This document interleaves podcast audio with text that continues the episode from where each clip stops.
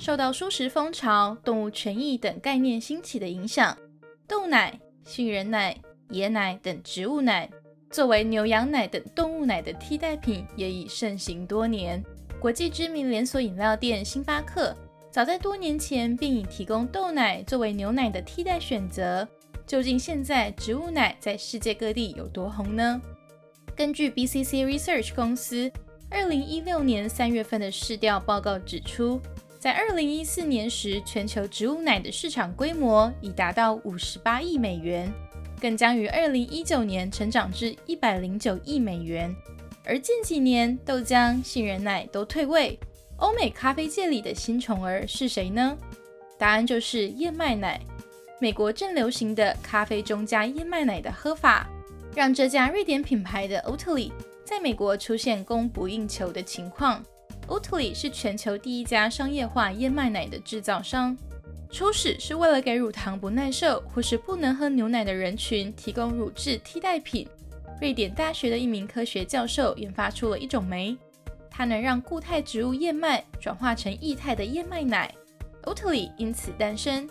而瑞典禁止使用多种杀虫剂，使来自瑞典的燕麦品牌使用安全受到了保障。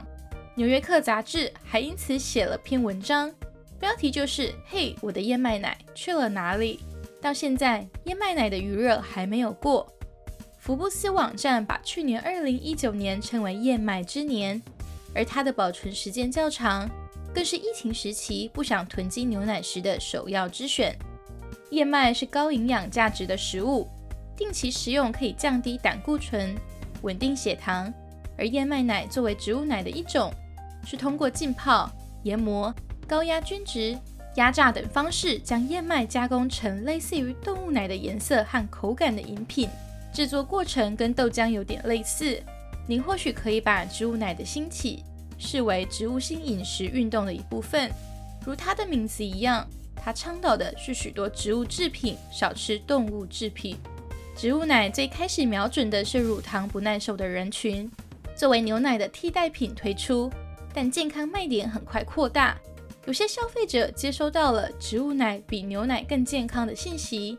英敏特调查发现，每五个美国人中就一个人在减少牛奶摄入，理由是为了健康。但根据美国农业部的调查，买植物奶的人并不是戒断了动物奶，百分之九十的人还是会喝牛奶，只是摄入量减少了。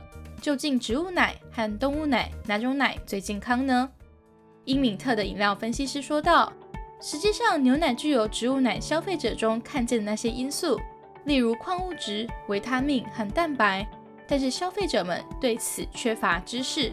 如果将欧特利原味燕麦奶跟明治纯一全脂牛奶相比，前者每份一百毫升的蛋白质只有后者的三分之一，但脂肪也少了一半。钙质上，两者相差无几。就像任何食品或者营养学的研究一样，不管是关于牛奶还是植物奶，总能听到两面的声音。纽约大学营养学的教授说，从营养角度来说，植物奶有它的价值，但是就像大多数的加工食品一样，是食材最接近原始的状态。杏仁。燕麦总是更好的，植物奶和牛奶哪个更健康？似乎很难有定论。回到 Oatly 这家公司本身，最开始燕麦奶的目标用户是那些消化不好或是乳糖不耐的人群，因为这部分目标人群相对少。燕麦奶诞生二十多年后，依然只是一种平凡无奇的饮料。直到二零一四年，Oatly 开始重新定义燕麦奶，并挖掘出更大的商业潜力。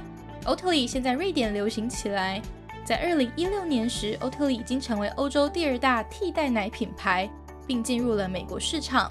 仅花了一年半的时间，Oatly 就进驻了美国两千五百家咖啡店。之后，Oatly 又进入了中国市场。正式进入中国市场半年，Oatly 已经进入超过了一千三百家咖啡店。多年来一直平凡无奇的燕麦奶，究竟是如何在短短几年内大获成功的呢？大体来说，他们决定把燕麦奶打造成一个更先锋、挑战者姿态的饮料，并找到了一个新目标，就是牛奶。Oatly 在文案中这样描述燕麦奶：像牛奶，但是为人类制作的，后牛奶的一代，甚至还表达出牛奶是给小牛喝的，不是给人喝的这种观念。欧特里的卖点之一是燕麦奶对环境友好，需要的水更少，产品不含添加糖，生产燕麦奶比生产牛奶少了百分之八十的碳排放。原来只有那些消化不好或是乳糖不耐的人才买燕麦奶，现在目标人群拓展到所有爱喝牛奶又崇尚绿色环保理念的人。不但目标人群大大拓展，还非常符合当下各行业绿色环保的流行趋势。当然，，Oatly 的成功也不能完全归功于他自己的英明决策，也和食品行业的大环境与流行趋势有关。近年来，低碳环保的健康饮食趋势非常流行，植物性饮食运动正是其中之一。而燕麦奶的流行有持续发展下去的可能性吗？这项风靡欧美饮食市场的新饮品，是不是也让你想试试看了呢？